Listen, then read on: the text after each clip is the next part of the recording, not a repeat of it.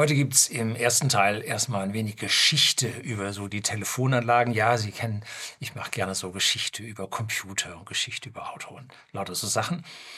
Und damit gibt es dann Geschichte über die Telefone, die ich selber so erlebt habe, über die Jahrzehnte, die Technik dahinter. Und dann im zweiten Teil kommen wir dann zu Voice over IP. Und da finden Sie dann Links unten in der Beschreibung, wo Sie dann direkt hinspringen können. Also ich habe ein Inhaltsverzeichnis mit angegeben. Ich erinnere mich noch an unser altes Telefon in meiner Jugend. Das war ein beiges Telefon, hässliches Plastik, Eigentum der Deutschen Post. Und ja, es war gruselig, eine Wählscheibe dran. Und bei meinen Großeltern sah das Telefon noch anders aus. Das war ein altes schwarzes Bakelit-Telefon von vor dem Krieg mit einer Waldscheibe vorne drauf und einem schweren Hörer. Der war für uns Kinder, war der also richtig schwer heftig. Und ich habe mal nachgegoogelt, diese Backlit-Telefone von vor dem Krieg, die kosten jetzt 350 Euro. Ja, da wir ein bisschen was aufgespart hat, konnte man noch ein Schnäppchen machen. Als ich dann in meinem ersten Job war, in der Wohnung gewohnt habe, da haben wir dann so ein Telefon bekommen, auch so ein Plastikding von der Telekom. Nein, die hieß damals Deutsche Post. Oder nein, Bundespost hieß die. Ja, Bundespost, glaube ich. Und die hatte auch so eine Drehscheibe, war dann weinrot. Und da habe ich dann einen zweiten Apparat parallel angeschlossen. Das war sie im Wohnzimmer einen hatten und im Arbeitszimmer einen hatten. Und da waren so zwei Adern, die von draußen reinkamen und da schloss man das andere parallel drauf. Musste man natürlich schauen, wo man das Zeug herbekam, war ja alles nicht legal, da privat was anzuschließen und so. Ja, gut, hat es geklappt. Äh, die extra Klingel hätte ich, glaube ich, im Monat fünf oder neun Mark damals mehr gekostet. War also schon Geld, was man sich da gespart hat. Diesen ganzen Telefon mit der Wählscheibe war das Impulswahlverfahren zu eigen. Und zwar immer, wenn man diese Scheibe gedreht hat und dann lief die zurück, hat die beim Zurücklaufen tak, tak, tak, tak, tak, tak, tak, so viele Impulse abgegeben, wie Ziffern man gewählt hat. Also bei der neuen gab es neun Ziffern. Und diese Pulse wurden über die Leitung zur Vermittlungsstelle gesendet und dort liefen sogenannte Edelmetalldrehwähler. Und da gab es Kaskaden hintereinander. Und mit der ersten Ziffer wählte man also im ersten äh, Edelmetalldrehwählerblock, im zweiten, im, mit der zweiten Ziffer den zweiten. Und so ging das dann durch, bis dann die ganze Nummer in die verschiedenen Bereiche geschaltet war. Und man dann, dann ging es ja noch weiter und da wurde dann in anderen Vermittlungsdingen wurde weitergeschaltet und so. Also es war äh, eine unheimlich mechanische Geschichte. Und wenn man da in so einer Vermittlungsstelle drin war, das hat geknattert wie verrückt. Ich habe einen Freund, der hat da gearbeitet. War schon eine heftige Geschichte. Es gab allerdings damals bei der Deutschen Post oder bei der Bundespost oder wie immer die hieß, bereits sogenannte Frequenzwahlsysteme. Ein Frequenzwahlverfahren, MFV hieß das damals. Da hat man so Tasten zum Drücken und bei jedem Tastendruck gibt es ein Tüt. Und zwar in leicht unterschiedlicher Tonhöhe. Und jede Tonhöhe ist für, ein, ja, für eine Ziffer verantwortlich. Und dann konnte der Computer auf der anderen Seite diese Töne auswerten und konnte damit schalten. Das war eine weitaus bequemere Geschichte. Gab es meines Wissens zuerst in den USA, kam dann zu uns rüber. Und ich musste für eine Freundin ein Garfield-Telefon Anfang der 80er aus den USA mitbringen. Damals war Garfield ganz, ganz groß in Mode und da gab es so eine liegende Garfield-Figur mit einem Hörer oben drin. Ne? Dann haben wir das da gekauft und dann mitgebracht. Dann schloss jetzt zu Hause an und sagte, geht nicht. Ja klar, das war ein MFV-Ding. Und zu Hause, ihr Anschluss war auf Impulswahlverfahren. Jetzt hätte der äh, Post sagen müssen, hier jetzt MFV, dann sagen die ja, welches Telefon von uns? Ne? Nee, nicht euer Telefon, mein Telefon. Jetzt hätten sie erstmal ein, ein MFV-Telefon von der Post holen müssen und dann das abschließend, dann das andere an. Ich weiß nicht, ist, was, ob es dann geklappt hat oder nicht, weiß ich nicht mehr. Ein Studienfreund, E-Technik, kannte ich vom äh, Hochschulsport. Damals gab es noch keine Informatik-Studiengänge. Zumindest mal an der Technischen Hochschule gab es sie nicht. Fing dann Anfang der 80er Jahre bei Siemens in München an und programmierte ISDN. Da wurden also Heerscharen von Leuten eingestellt von Siemens, die das neue ISDN, das hieß Integrated Services Digital Network. Das war ein Digitalsystem, wo man jetzt vier Adern hatte statt zwei. Und darüber konnte man also dann 128 Kilobit pro Sekunde übertragen. Also heutzutage steht nichts. Aber immerhin, man konnte dort schon digital übertragen und da brachte das was. Und 1989 haben sie es dann eingeführt. Man hat gewartet, bis alle Sachen umgerüstet waren und hat dann umgeschaltet. Heftige Geschichte, was man sich da erlaubt hat. Und es gab es dann parallel zu den analogen Telefonen mit Tüt, Tüt, Tüt, Tüt und so. Also hat man alle Systeme parallel gefahren. Und als wir dann in Seeshaupt whisky.de, den Versender hochwertigen Whiskys an privaten Endkunden in Deutschland und Österreich, gegründet haben, stellten wir auch bald auf ISDN um und konnten digital übertragen, wobei das ja für E-Mail ausreichte. Die erste Webseiten haben wir dann ähm, 1994 damit von zu Hause aus gewartet. Das war also alles eine lahme Geschichte, aber damals zeigte der Netscape 1.1 oder so, zeigte unten noch die Bytes pro Sekunde an. Also nicht Kilo, nicht Mega, nicht Giga, Bytes pro Sekunde. Das war schon heftig. So. Es dauerte dann nicht lange und whisky.de wuchs, kriegte mehr Mitarbeiter dann brauchten wir eine Telefonanlage. Das war dann eine ISDN-Telefonanlage, wo man zwei Telefongespräche gleichzeitig über diese beiden Kanäle führen konnte. War ein riesiger Sprung vorwärts und parallel dazu noch ein analoger Anschluss mit dem Faxgerät. Das war so früher die Ausstattung für ein, für ein Kleinunternehmen. Hm? Später bekamen wir dann das erst das ADSL und dann das VDSL auf die identischen Anschlüsse oben mit drauf. So, und damit ist jetzt der geschichtliche Überblick vorbei. Jetzt geht's dann los.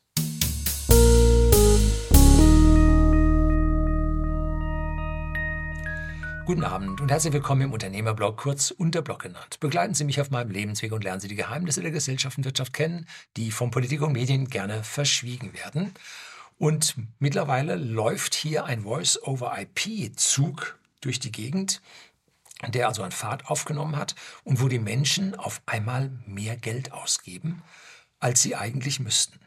Und da ich von Natur aus so ein bisschen ein sparsamer Mensch bin, ja, ich gebe mein Geld für spezielle Dinge aus, aber nicht so einfach, ja, hier monatlich so und so viel, regelmäßig nicht. Das ist mir zuwider, wenn ich da keine Kontrolle über die Ausgaben habe.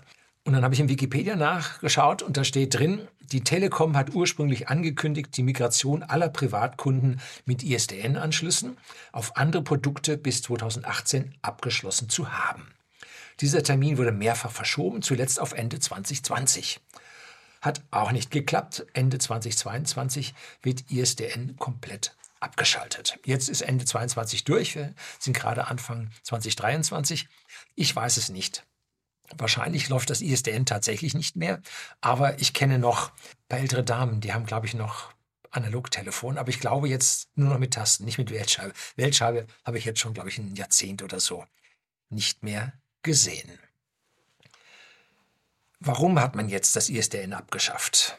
Nun, es gab parallel in Deutschland schon das Internet mit dem IP-Protokoll, dem Internetprotokoll. Und da lief alles hübsch parallel nebeneinander. Dann hat man irgendwann das ISDN mit Umsetzern auch auf dieses IP draufgeschaltet, aber auf der anderen Seite wieder runter in die ISDN-Vermittlungsstellen hinein. Ein rieses Tovabo. Und wirklich äh, Doppel, Doppelinvestitionen, was hier relativ wenig Sinn machte. Und die ISDN-Zentralen kamen jetzt so langsam auch in die Jahre. Die ersten stammten ja von vor 30 Jahren. Und statt sie nun zu erneuern, hat man gesagt, stellt man auf Voice over IP um. Und der schöne Nebeneffekt, ich glaube, nur noch ein Zehntelplatz, den man brauchte. Ne? Also war schon, schon doll. Und Voice over IP ist ein globaler Standard und damit braucht man jetzt auch keine Umsetzer mehr. Also in Staaten, es gibt Staaten oder gab Staaten, die haben durchaus kein ISDN gehabt und da musste man alle Gespräche umsetzen. Ja, auch das kann wegfallen bei globalen Voice-over-IP. Aber es gibt sicherlich noch den einen oder anderen Staat, da hat Siemens dann die ISDN-Anlagen hinverkauft. Ich glaube, Chile war so ein Land, wo man also dann die Umsetzer noch braucht. Aber die sollen die dann bitte auf ihrer Seite haben ne? und, und nicht mehr auf unserer Seite. Also da kann man dann doch deutlich etwas dran einsparen. So. Jetzt gibt es meines Wissens IP-Anschlüsse bei der Deutschen Telekom und All-IP-Anschlüsse und das habe ich also erstmal nur überhaupt nicht verstanden. Und All IP bedeutet, die Telekom verkauft darüber ihre Mehrwertdienste, so wie das lineare Fernsehen, Staatsfernsehen und staatsnahes Fernsehen, wie wir es mittlerweile alle wissen. Und hat dann da wohl auch noch einen digitalen Videorekorder drin. Und den normalen Menschen, der jetzt also nicht hier sich auch das Testbild anschaut, der interessiert sich also wirklich nur für den Internetanschluss, für den IP-Anschluss. Und für schlechtes Fernsehen dann nochmal extra bezahlen, nur für das andere Medium dort, na, ich weiß ja nicht, wer macht das schon. Naja, gut, gibt schon noch Leute, die machen das. So, wie funktioniert jetzt dieses äh, Voice-over-IP-System? Oder sagen wir mal überhaupt dieses in, dieser Internetanschluss als solches? Nun, man muss an dieses in das Haus hineinführende Kabel, vierpolig, muss man jetzt ein, ein Modem anschließen. Das stammt noch von früher, dieser Begriff. Das war ein Modulator und Demodulator. Das hat also Frequenzen in digitale Impulse, digitale Impulse wieder in Frequenzen umgewandelt. Also man hat einen Computer digital gearbeitet und das Modem war, Modem war jetzt ein Modulator, damit es dann in Frequenzen über die Telefonle analoge Telefonleitung ging.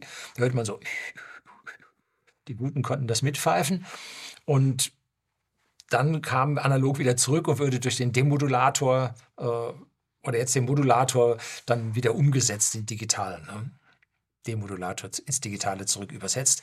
So, und dieser Name hat sich jetzt für die anderen Begriffe auch noch gehalten, obwohl das nur noch Digitalumsetzer sind von dem jeweiligen, was ist das, Bridge oder so, ne?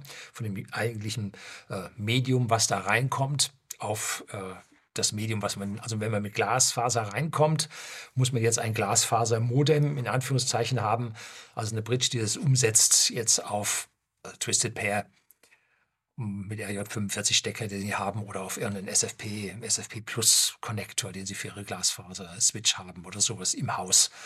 Das wird also da drin dann noch gemacht.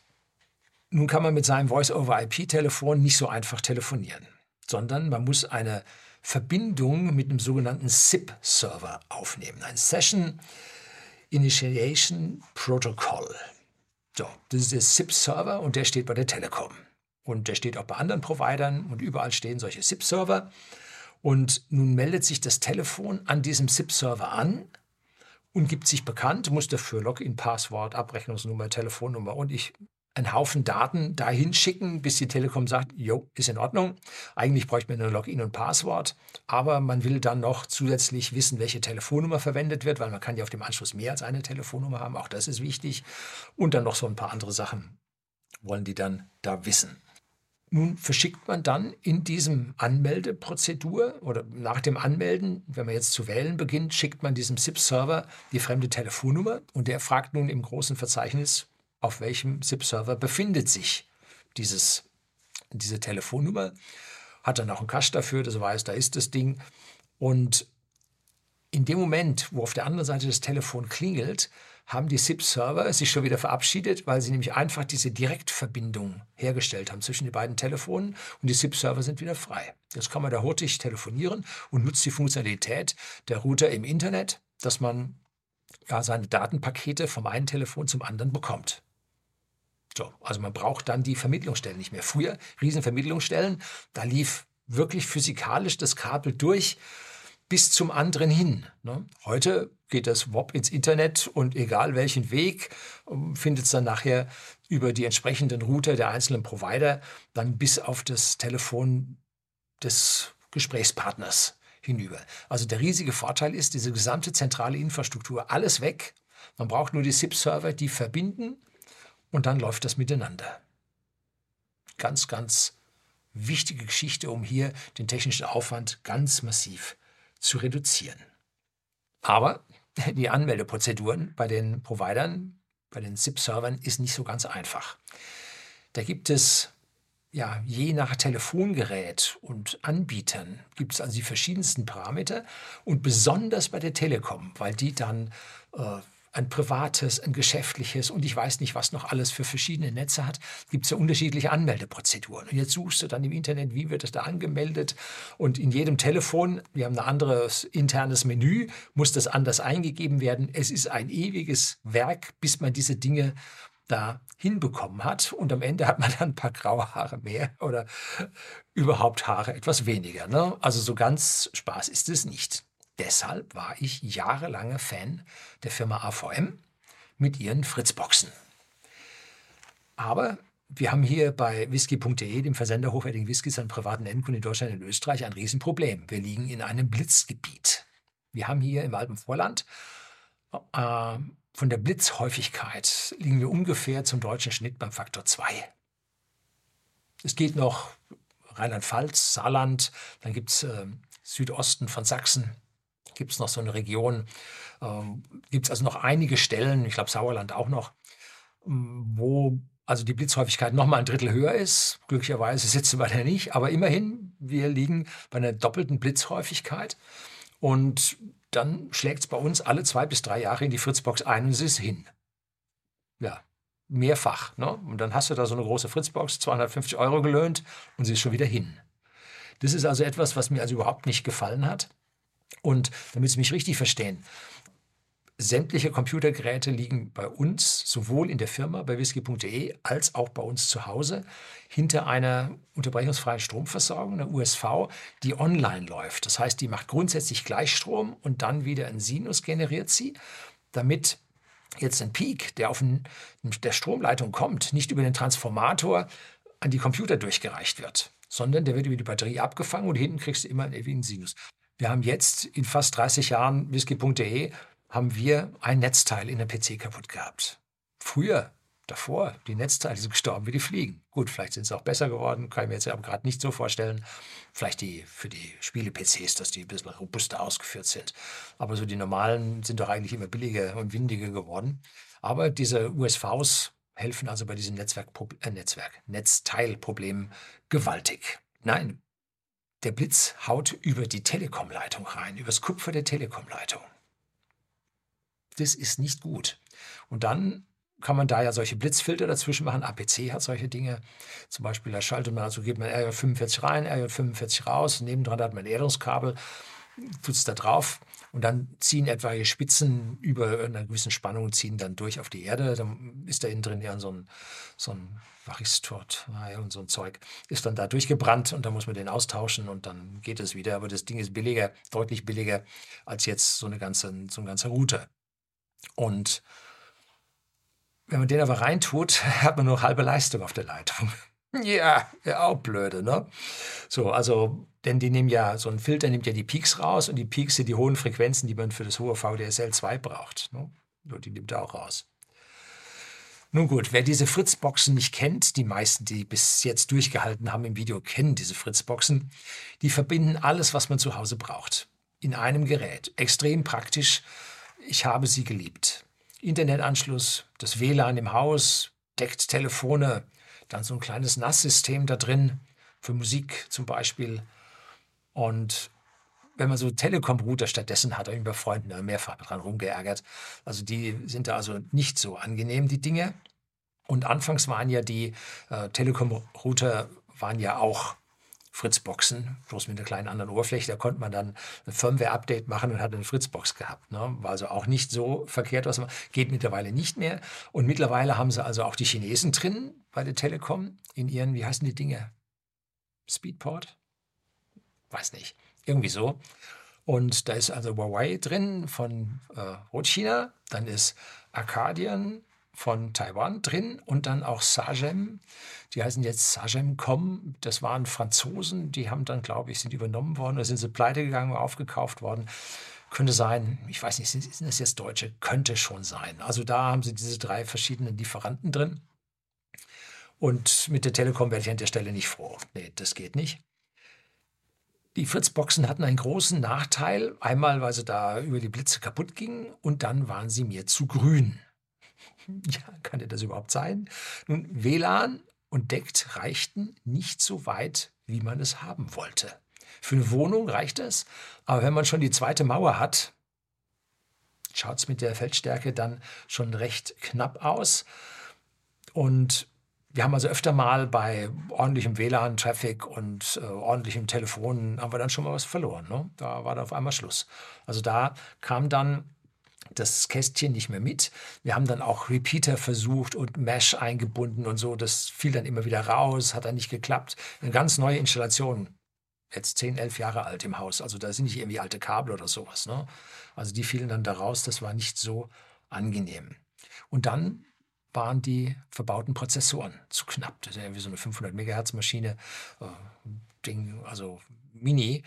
Und die konnten also dann als letztes dann, wahrscheinlich haben sie versagt, weil sie einfach zu langsam waren für Echtzeit-Traffic überdeckt oder sowas. Ne? Aber dann wirklich am Ende sind sie, wenn man darüber dann einen Tunnel aufbaut. Man kann Fritzboxen tunneln, Tunnel aufbauen. Und da sind dann die CPUs so schwach, dass die also dieses äh, Encrypting und Decrypting, dass die also dann die Verbindungsleitung, die schon sowieso nicht so schnell bei der Telekom war, dann nochmal halbiert haben. Also da hat man, also auf eine hunderte Leitung, wenn man da 15 rausbekommen hat, war man gut. Ne? Also das war am Ende dann nicht mehr ertragbar und darum habe ich dann die Fritzboxen mit einem weinenden Auge abgeschafft. Voice over IP bei diesen Fritzboxen perfekt. Mhm. Einfach Provider, zwei Ziffern rein, WOP, fertig. Ne? Übersetzen auf die Decktelefone, null, kein Problem, passiert alles im Hintergrund. Also einfach nur genial, ganz einfach. So, das ist jetzt vorbei. Was mich allein immer gestört hat, war Verbinden von Gesprächen zwischen zwei Fritz-Telefonen. Das war nicht so doll. Und die App auf dem Smartphone von Fritz hat auch nicht so immer funktioniert. Hm, ja, also das ist schwierig. So, und jetzt kommen an dieser Stelle die Voice-over-IP-Telefonanlagen ins Spiel. Bei whisky.de haben wir über ein Jahrzehnt mit Enphone in München gearbeitet, einer Cloud-Telefonanlage.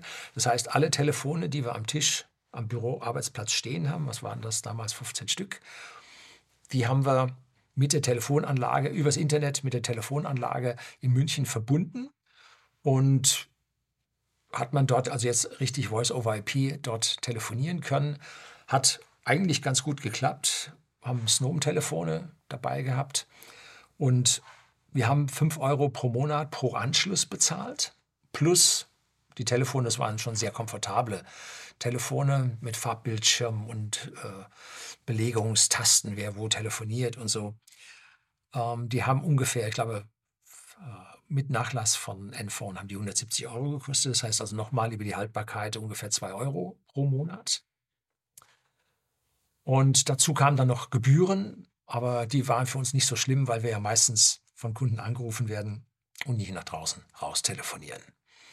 Mittlerweile mussten wir von Endphone weg, uns wegbewegen, weil die Office-Integration bei denen einfach nicht schnell genug voranging. Und die Features, die wir brauchten bei der Office-Integration, waren halt einfach nicht da. Wir haben dann auch, als wieder mehr Telefone wurden, was haben wir jetzt, 20, 24 oder so, haben wir auf Softphones umgestellt. Softphone mit dem Headset, was wir sowieso am Gerät dran haben, äh, perfekt und preiswert. Kann man nicht kann man sich nicht drüber beschweren. So, nun gibt es auch für die Privatleute, gibt es jetzt solche Cloud-Systeme und man meldet sich mit seinen Voice-over-IP-Telefonen dort an dem Cloud-System an und die machen für einen alles das, was nötig ist. Ja, nicht ganz fast, weil man kann nicht so jedes Voice-over-IP-Telefon nehmen, sondern nur die, die dort von denen freigegeben sind, weil da so viele verschiedene Parameter drin sind in den Kisten. Und das hat sich jetzt also wettbewerbstechnisch noch nicht so richtig rausgemändelt, äh, was dann nun der absolute Standard werden wird. Und da hat man also keine volle Auswahl an dieser Stelle. Und der identische Nachteil wie bei den Firmen, man zahlt pro Monat und Apparat 5 Euro. Das heißt, wenn wir jetzt hier im Privathaushalt vier Telefone haben, sind es 240 Euro im Jahr. Ja, verloren und wiedergefunden sind schon fast 500. Ne? Also das ist schon ein heftiges Geld, was man da pro Jahr für so etwas ausgeben würde. Mache ich nicht, ist nicht meins. So, wie geht es denn dann? Nun, es gibt diese kostenlosen Voice-over-IP-Anlagen, die man selbst auf seinem eigenen Rechner hostet. Das heißt, man hat irgendwie einen alten Rechner, jetzt hat man einen neuen und einen alten Rechner, gibt man diese Voice-over-IP-Telefonanlage drauf und gut. Ne? Jetzt hat man allerdings da den Nachteil, wenn dieser alte Rechner jetzt zum Beispiel 50 Watt zieht, so ich sag mal 30 Watt für einen Chipsatz und 20 Watt für die CPU. Wie gesagt, einen alten Rechner, nicht die neuen Energiesparer, sondern die älteren, die ziehen da noch ein bisschen mehr. Denn das Ding muss ja laufen, das darf ja nicht in Deep Freeze gehen und so weiter. Also das Energiesparmodell muss ja telefonieren können. Ne? Dann hat man da also die 50 Watt mal 24 Stunden mal 365 Tage. Da kommen dann 450 Kilowattstunden hinten bei raus. Das mal ungefähr 40 Cent sind 175 Euro im Jahr. Kaum besser, ne? Also auch schon wieder komisch, ne? Und jetzt höre ich Sie schon alle, die Lösung ganz einfach. Ich habe ein Smartphone, das braucht fast keinen Strom und ich bin immer erreichbar, alles gut. Ja, Sie haben vollkommen recht. Aber nicht in Bayern auf dem Land. Ich habe mit ein bisschen Glück an meinem Smartphone zu Hause ein Pünktchen, aber nicht in jedem Zimmer. Ne? Also das als Ersatz für die normale Telefonnummer geht nicht. Also es ist eine, eine Unsäglichkeit, was bei uns, also hier auf dem Land, also wir sind hinter Entwicklungsländern zurück, die haben bessere Abdeckung. Immer wenn man ins Ausland fährt, wow, überall, was? Hast du LTE? Ja, super. ja. Gut, kleine Nebengeschichte, wir liegen gerade auf der anderen Seite vom Ort, wo der Mast steht. Der Mast hat jetzt auch LTE, klar. Aber da ist mein Provider nicht drauf. Und wir haben, meine Frau und ich, wir haben unterschiedliche Provider, damit wir im Ausland dann immer mit einem Telefon gewiss erreichbar sind, wenn irgendwo ein Roaming nicht funktioniert oder irgendwas. Ne? Also da muss man dann ein bisschen schon aufpassen. Und für denjenigen, bei dem das in der Stadt funktioniert, der braucht so ein Voice-over-IP-Telefon, braucht er nicht. Ne? Der braucht kein Festnetz. Also das hat sich dann völlig erledigt. Aber ich habe zu Hause ein NAS laufen, ein Network Attached Storage. Und das ist von QNAP und beste Erfahrungen damit gemacht. Jahrzehnte habe ich, ja, jetzt größer und größer. Und auf diesen Systemen kann man jetzt nach, seit geraumer Zeit auch virtuelle Maschinen laufen lassen. Ich weiß nicht, ob Sie das kennen, was eine virtuelle Maschine ist. Da sind Sie jetzt schon relativ tief in der Computertechnik drin. Man kann auf einem Host-System mehrere einzelne Betriebssysteme laufen lassen und zwischen denen umschalten. Das heißt, das ging früher los. Das erste Mal gesehen habe ich das ähm, bei IBM auf dem Großrechner. Da lief ein VM als virtuell Maschinensystem und darunter liefen dann MVS-Systeme und dann hatte man den Rechner, den Rechner, den Rechner, aber tatsächlich liefen auf der identischen Hardware. So, und jetzt kann man also auf seinem PC geht das auch. Wenn man bootet, kann man dann Sachen, kann man wählen, was man booten will. Aber auf diesem NAS, das ist ein Linux-System, kann man jetzt gleichzeitig die normalen NAS-Funktionalitäten haben, aber auch eine virtuelle Maschine laufen haben. Da kann man da von draußen remote sich draufschalten und sich dann angucken, was da so läuft. Das ist ziemlich genauso wie der Hyper-V von Microsoft, bloß viel, viel angenehmer zu konfigurieren. Also der Hyper-V, da habe ich mich lange genug mit abgequält. So, dann kriegt dieser, diese virtuelle Maschine eine eigene IP-Adresse und geht über den Switch nach draußen. Wunderbar, klappt. Man muss ein bisschen seine Firewall dann einstellen, dass der Voice-over-IP auch durch kann und den Rest sollte man tunlichst blockieren und und und ein bisschen mehr. Und dann habe ich geguckt, ich brauche keine 5 Watt mehr. Da, jetzt haben wir es. 17 Euro pro Jahr. Gut, das hat also funktioniert. Und zuerst habe ich also das, jetzt gibt es also verschiedene Software, die diese Telefonanlagen kostenfrei den Privatmenschen zur Verfügung stellen. Und da habe ich zuallererst das Free PBX verwendet unter Linux und stand von der kanadischen Firma Sangoma gibt tolle Anleitungen auch auf Deutsch für die Installation zu Hause, hier auf YouTube, tolle Kanäle. Allerdings ein großer Nachteil für einen Standard-Telefonanschluss bei der Deutschen Telekom findet man die Angaben nicht. Das ist, da findet man alte Videos, da war es bei der Telekom noch anders und bei den neuen Anschlüssen bei der Telekom ist es schon wieder anders. Und früher durfte man nur die Telekom äh, verwenden, um sich da anzumelden. Jetzt kann man eine andere E-Mail-Adresse auch verwenden. Und also ein Tovabo ist da in der Deutschen Telekom drin. Die haben von Single Sign-On noch nie im Leben was gehört. Katastrophe. Katastrophe. Und das Projekt da drin, das werden die auch mit ihrer Komplexität, werden die das nicht mehr schaffen. Also das war's dann an der Stelle. Und jetzt habe ich also dieses FreePBX zum Laufen bekommen. Also beim Verbinden habe ich da also schon beim Internet ganz schön suchen müssen, bis ich das dann endlich rausbekommen hatte. Und dann kann man da Klingelgruppen einstellen, Nebenstellen und so weiter. Geht alles klasse. Und dann auf einmal, peng, funktioniert. Also man muss zuerst diesen SIP-Trunk mit der Anmeldung zur Telekom installieren, fertig machen, konfigurieren, richtig. Und dann muss man seine Telefone machen, dass man die alle durchbekommt. So eine Decked Station, wo also Funktelefone dran sind, ist dann nochmal ein Problem. Das ist auch nicht ganz so einfach, weil man jetzt den Voice-over-IP nochmal auf das Decked-Protokoll umsetzen muss. Das geht in der extra Kästchen drin. Und da muss man jetzt auch das Voice-over-IP-Provisioning reingeben. Und so. Also alles nicht so ganz einfach. Kann man nicht sagen, das macht man so, sondern da muss man schon ein bisschen hinarbeiten und sich ein bisschen rumsuchen. Und dann fiel der SIP-Trunk in eine Richtung aus. Man konnte dann angerufen werden, aber man konnte nicht mehr rausrufen. Oder man konnte rausrufen, konnte nicht mehr angerufen werden. Dann hast du die virtuelle Maschine neu gestartet, dann klappte es wieder ein Weilchen und dann war wieder der eine weg. Also das war gesucht, gesucht, nichts gefunden. Da habe ich gesagt, jetzt muss ich abbrechen. Tut mir leid. Das hat dann so mein Urteil bestärkt, dass so wie man im privaten Bereich mit Linux ist, die ganze Geschichte in die Bastelbude geht.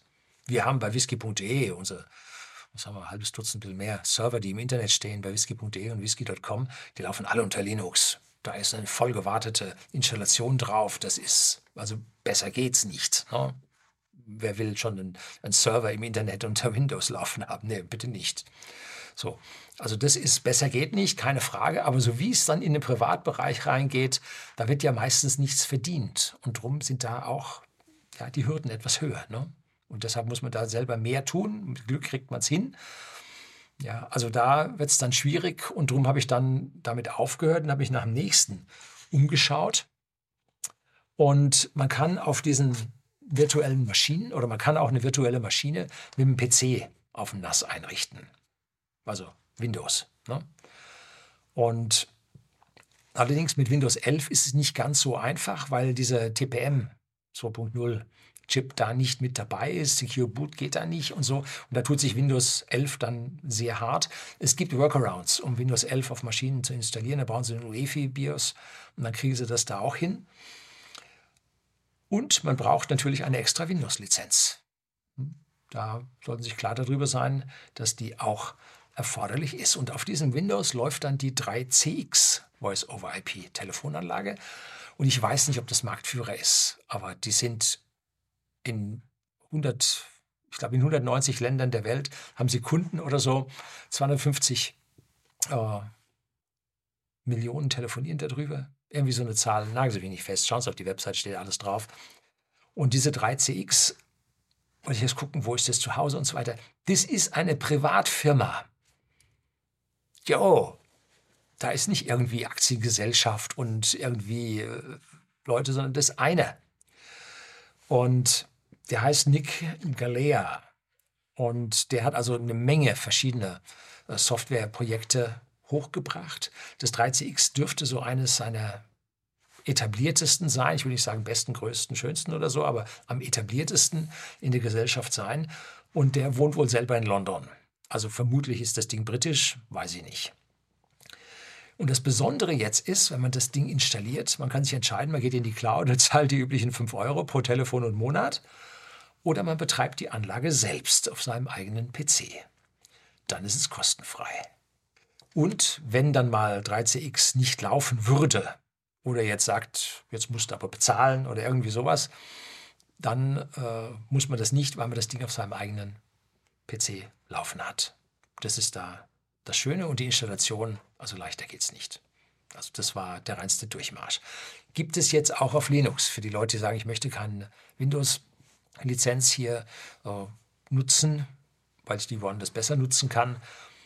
Dann gibt es es auch unter Linux und so eine virtuelle Maschine unter Linux funktioniert, auf QNAP zumindest. Und dann kann man da auch mit Linux weitermachen, wenn jemand nur auf Linux hier äh, besser ist. Aber ich habe diesen Windows-PC sowieso installiert gehabt, weil ich Konvertierungsjobs laufen habe. Wenn ich da diese riesen äh, Windows Files wie die hier jetzt, äh, die Sie gerade sehen, wenn ich die archiviere, dann gehe ich da vorher auf, auf WebM runter, komprimiert es und dann lasse ich da halt ein paar Stunden auf dem NAS das Ding laufen oder zehn Stunden auf dem NAS laufen. Und tatsächlich, es heißt immer, man soll einen dedizierten PC für diese Telefonanlage haben. Ich konvertiere da 90% CPU-Last und das, man telefoniert easy darüber. Also das geht richtig. Und im NAS kann man dann Daten kopieren noch da hat man einen abgeschotteten Bereich, man hat CPUs dafür reserviert, CPU-Kerne dafür reserviert.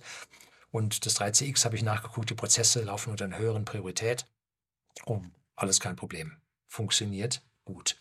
Ich habe dann mir aber überlegt, nun, wenn mein NAS aussteigt, gut, jetzt habe ich ein relativ neues, aber wenn das dann mal in die Jahre kommt und der weiß kaputt, dann telefoniere ich nicht mehr.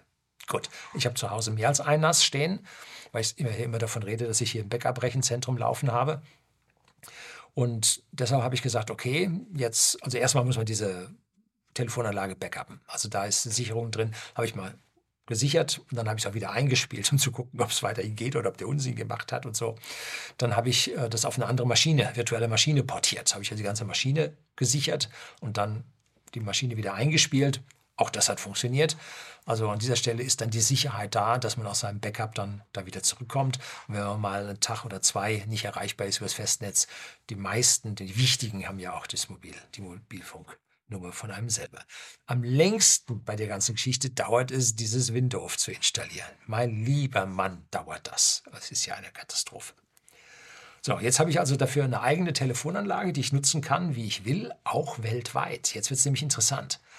Ich kann mich jetzt vom anderen Ende der Welt, wo ich normalerweise ein Euro pro Minute Telefongebühren habe, kann ich mich über das Internet dort Sei es, dass ich mir eine SIM-Karte geholt habe, sei es, dass ich im Hotel oder im Airbnb mein, mein WLAN habe, kann ich mich über VPN zu Hause einwählen und kann jetzt über meinen Laptop ein Smart, ein Softphone, so Softphone, so heißen die Dinge, Phone Lite ist so ein Ding zum Beispiel, hm, aufrufen und dann kann ich zu deutschen Gebühren in Deutschland telefonieren, weil ich vorher übers Internet getunnelt unsichtbar für Provider und alle hier mein Gespräch dann durchbekomme. Die Bandbreite, die man braucht, ist nicht sonderlich hoch. Das sind 150 Kilobit oder so pro Sekunde. Also das klappt einwandfrei. Geht gut. Und man kann jetzt noch eine Stufe weitergehen. Man kann natürlich sich mit meinem, habe ich auch, mit meinem Smartphone zu Hause verbinden, damit ich zum Beispiel meine Fotos, die ich mache mit meinem Smartphone, die kann man dann gleich aufs NAS sichern dass man da dann praktisch sich über seinen VPN-Tunnel zu Hause einwählt und dann mit so einem Phone Lite auf dem Telefon dann zu Hause dann telefonieren kann, muss man nicht meinen Laptop auspacken. Ne? Also das funktioniert auch.